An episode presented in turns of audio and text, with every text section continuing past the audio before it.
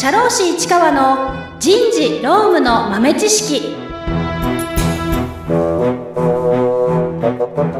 皆さんこんにちは。社会保険労務士の市川めぐみです。今週は、えー、ちょっと気になる助成金をご紹介したいなと思いました、えー、人材開発支援助成金というものがありまして、まあ、どんなものかというとね、あの、読んで字のごとく人材開発の支援する助成金なんですよ。で人材開発っていうのは、まあ、いわゆる、その人を育てるということ全般と、まあ、簡単に言うとそんなものなんですけれども、人材を育成するにあたって、まあそうですね、えー、従業員一人一人の能力を高めようというようなところのものに対して助成金を出しますよというものがあるんですね。で、それに事業展開とリスキリング支援コースというものがあるんですよ。で、あの、今、リスキリングっていうのをちょっとね、よく聞く言葉の一つになったかなと思います。まあ、ちょっとなんか、一瞬パッと流行って、なんかもうすでにあんまり聞かなくなったような気もいたしますけれども、まあ、リスキリングっていうのは何かと言いますと、まあ、リスキリングなわけですね。あの、学び直しということで、今までの、あの、能力にプラスアルファ何かしらを学んで、えー、もう一歩先に行こうと、もう一歩上に行こうと、そういうようなもので学ぶ必要がある。まあ、学んでいこうというようなことなのかなと思います。まあ、仕事ってだんだんこう、まあ、あの、なんて言うんでしょうね。作業化してくるっていうか、自分の今までのやってきた経験値でなんとなくできているものだったものも、まあ、ほとんどあるんですけれども、まあ今ものすごい勢いで世の中が変わってるわけですね。まあ随分前からものすごく、ものすごい勢いで世の中って変わってたわけですけれども、あの考えてみていただきたいんですよ。あの、もうね、20年、20年前はパソコン持ってる人も少なかったっていうか、スマホなかったんですからね。ね。インターネットすら好きな人しかやってないみたいな時代が、本当に私の、私が小さかった頃はもうそんな、そんな感じでしたし、もうインターネットっていうものは、もう本当に好きな人が一部やっていて、え、無線と何が違うんだろうぐらいの感じだったんですよね、私たちとしては。それが、まあ、ど、まあ、あのパソコンが普及して、えー、それがもう20年でここまで様変わりしてるわけですね。そして、新しく AI、まあ、生成 AI っていうのが最近出てきて、またこれ一つ仕事のやり方がガラッと変わりそうな感じなわけですよ。まあ、それを使うっていうのももちろんですけれども、今ね、まあ、それと同並行して日本は非常に少子化が進んでいますよと。少子化が進んでいるということは、働く人が減ってる、働く人が今後どんどん減っていくということですね。そうするとですね、今までの人数はいないわけですね。そうなると、人を使わずに働いていくという、人を減らしても、それだけ事業を運営できるような状態に持ってくるか、それこそ他の、えー、外国人の方を、えー、お招きして働いていただくとか、あとまあ何かしらの方策を取らなければいけないということなんですよね。で、そんなわけで今非常に世の中が大きく変わっていますよというところで、今までこう自分でやってきたこの自分が知っているものだけけでは、もう一歩足りなくなってきたわけですよね。年配の方にいらっしゃいますけれども、自分はパソコンが苦手なんだよね、使えないんだよね、だって若い頃にはなかったし、で、え今までね、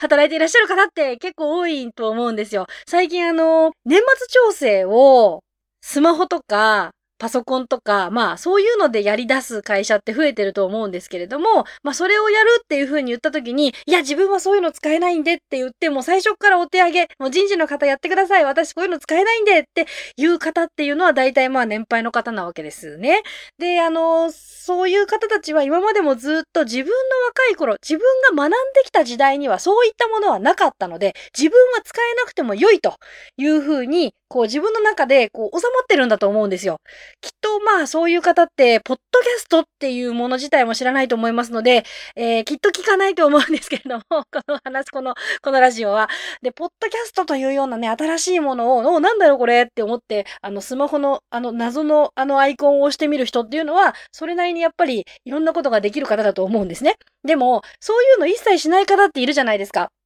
でもそのまんまじゃやっぱりこういけないんですよね。なので、新しくこう会社からこれも覚えてくださいね、これもやりましょうねっていうことで、もう自分たちの興味関心とか、あと自発的な行動だ、行動ではなく、もう会社から、えー、スキルアップ、教育訓練、仕事の一環としてこれを覚えなさいということで、えー、会社から従業員の方に、えー、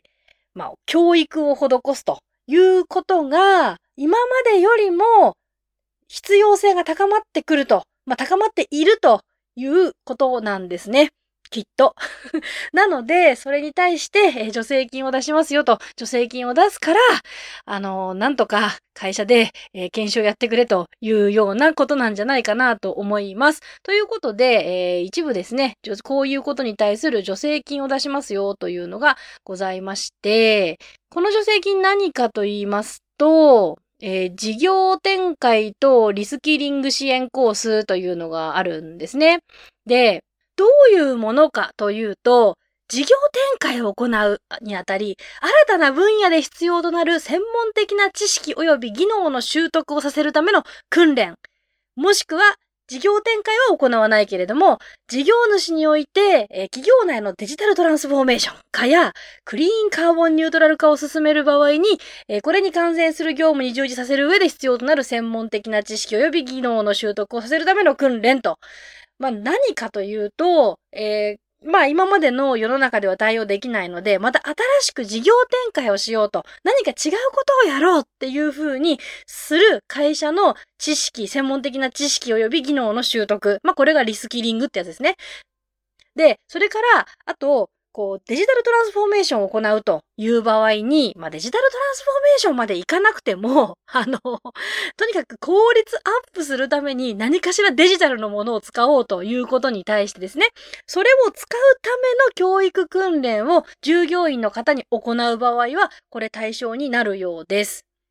こんなのが対象になるよというので、ちょっとなるほどなと思ったのがですね、このえっ、ー、と、例に書いてあるのがですね、パンフレットの Q&A に書いてあるんですけれども、デジタルトランスフォーメーション化やグリーンカーボンニュートラル化を進める場合に必要となる訓練とは、どのような訓練なのでしょうかということに対しまして、えー、こんなようなものがありますよということで、スーパーに自動化のセルフレジを新たに導入する、土木や建築工事にドローンによる測量を取り入れると、デジタルの導入による効率化、省略化などデジタル化の推進を図ることに伴い、当該職務に従事することとなる労働者に必要となる訓練というのが、あの、対象になるそうなんですよ。これ、あの、どんなことなんですかね あのスーパーの自動化のセルフレジって使い方を覚えるだけじゃいけないのかなとか、あの、ちょっと思いますけれども、あの、そういった、えー、効率化、業務効率化を行う時の教育訓練とか、そういうのにも対象になるということです。まあ、あと、えー、情報通信、情報セキュリティ、クリーンエネルギー等に関する部署を強化するなど、デジタル化のえー、推進を図ることに伴い人員の増加を図る場合、当該職務に乗事することとなる労働者に必要となる訓練というふうに書いてあります。まあでもこれ、当該、えー、人員の増加を図るのが要件だと結構難しいかなと思いますけれども、まあでも、で、えー何かこの情報セキュリティを強化するっていうのは非常に大事なことですよね。こういうその、えー、技術を使うっていうことは、一人一人の、一人一人の情報セキュリティに対する、えー、知識とモラルとコンプライアンスに関する力がですね、非常に求められるわけですね。やっぱりこう、ちょっとした油断っていうのから漏れるというのが情報セキュリティですので、えー、それをそれを気をつけなければいけないというのがここにあります。で、今、こういうその研修、教育研修って、えー、e ラーニングが増えたじゃないですか。あともう一つ増えたもの、サブスクリプションですね。で、最近結構あの学び放題的な、あのー、ものって結構増えたんですよね。なんか、月額一人いくら、1アカウントいくらで、あの、いくらでもここに載ってる e ラーニングのビデオを見ていいですよ、みたいな、そういうもの非常に増えましたね。そういうのも対象になります。この助成金の流れとしては、まあこういうのはですね、絶対にあの、まず計画を立てなきゃいけないですね。計画、訓練計画を作り、えー、それを労働局に提出をして、えー、申請を許可もらってから訓練の実施をして、で、実際にやりましたよということで支給申請を行うという流れになります。ちなみにどのくらい経費助成されるかと言いますと、中小企業はですね、えー、75%経費助成があるそうです。それから賃金助成として、その、えー、訓練を従業員が1人受けたら、1時間あたり960円、えー、賃金助成があるということなんですね。ただ、e ラーニングによる訓練と通信制による訓練、えー、と、定額制サービスによる訓練及び育児休業中のものに対する訓練等は経費助成のみということになっています。あ、そうそう、あの、これ、育児休業中の人に対してもですね、あのー、育児休業中に、あの、e ラーニングで学ばせるっていうのは、あの、実際に大丈夫なのだろうかと、できるのだろうかと、もうちょっと思いますけれども、まあ、あの、そういうふうにした場合には、経費助成のみということになっているそうです。なので、えー、賃金助成があるのは、えー、先生を呼んで社内で研修をやる、あの、講習をやるとか、あと外部の学校に従業員をあのまとめて行かせるとか、そういうようなことになりますね。どういうふうにしたら、この経費助成が受けられるのかと言いますと、まず、えっ、ー、と、オフ JT により実施される訓練であること。つまり OJT ではいけない。じ、あの、仕事してる間に先輩からこう教えられてるっていう時間は含まれないよということですね。実訓練時間数が10時間以上であること。で、えー、要件としては、それと、あと、訓練としては事業展開に関するものか、デジタルトランスフォーメーション、グリーンカーボンニュートラル化のいずれかの訓練であることというのが、この、えー、要件になっています。で、まずですね、えー、そもそも、そもそも支給対象となる事業主としては、雇用保険適用事業所の事業主であること。まあ、で、あの、雇用保険に会社が入ってなければいけない。まあ、本当入、入んなきゃいけないんですけど、入ってなきゃいけないということですね。で、それから、えー、事業内職業能力開発計画というのを、えー、作って、えー、職業訓練実施計画届を作成し、その計画の内容を労働者に周知していることというのが重要になるそうです。えー、職業能力開発推進者を選任していること。えー、従業員に職業訓練と受けかせる期間中も、当該従業員に対して賃金を適正に払っていることというのが重要で。あの、すごい下線引いてあるので、おそらくですね、賃金台帳をしっかり見られて、あの、時間外労働とかそういうの含まれてないかどうかとか、そういうのを確認されるのかなと思います。あちなみに米印いっぱいありますね。訓練等の実施期間中、所定労働時間外及び休日に職業訓練等を行った場合は、時間外手当や休日手当などの割増賃金を含む賃金を適正に支払う必要があります。えー、e ランニングによる、えー、訓練と通信制による訓練及び定額制サービスによる訓練を実施する場合であっても、支給対象訓練は業務上義務付けられ、労働時間に該当するものとなるため、当該訓練中に賃金を支払うことが必要となります。育児休業中の者に対する訓練の場合を除きます。えー、最低賃金法第7条の規定による最低賃金の減額の特例を適用する場合は、通常の賃金の資格を支払う事業主に当たりませんというふうに、えー、なっておりますね。まあ、要は、その、このこの助成金を出す職業訓練については、会社が命じた訓練でなければいけませんので、あの、こういうのは入ってるから自発的に暇な時間に見てねって言って、見た時間が、あの、トータルで10時間以上だったら出せるとか、そういうようなものではなく、これを、あの、時間中に受けろっていうような指示命令が必要ということになります。で、それから、助成金の支給または不支給の決定にかかる審査に必要な書類等を整備、5年間保存している事業主であること、えー、助成金の不正受給とかしてない、審査に必要なもの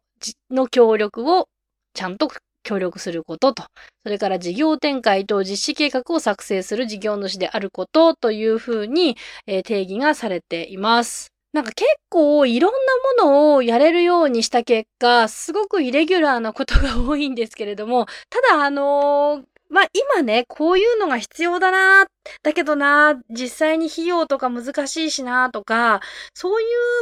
場合には、これふん、すごくいいかもしれないですね。あと、なんで私今日これ取り上げたかと言いますと、あのーえっ、と、広島県かなんかで、これを提出するにあたって、提出代行に関する費用を、あの、県が負担しますよ、みたいなのがあるらしくて、で、それで、こういうのって相談できますかっていう風にお問い合わせがあったんですね。まあ、ただ、助成金って最近すっごくですね、社労士の不正受給が相次いでおりまして、あの、不正受給と言われてましても、こっちとしてはちゃんとやってたのに、あの、さい、あの、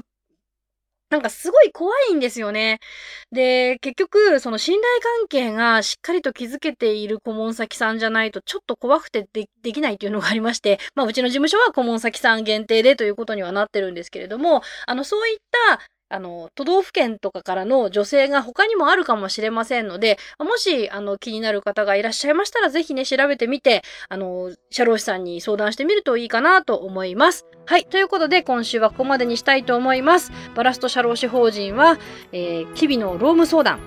事務手続き、給与計算得意としている社労士事務所でございます。社労士をお探しの方はぜひ一度お問い合わせください。あと12月2日にリクルートイベントを行う予定でございます。そちらもぜひチェックしてください。ということで、お相手はバラスト社労士法人代表の市川めぐみでした。ありがとうございました。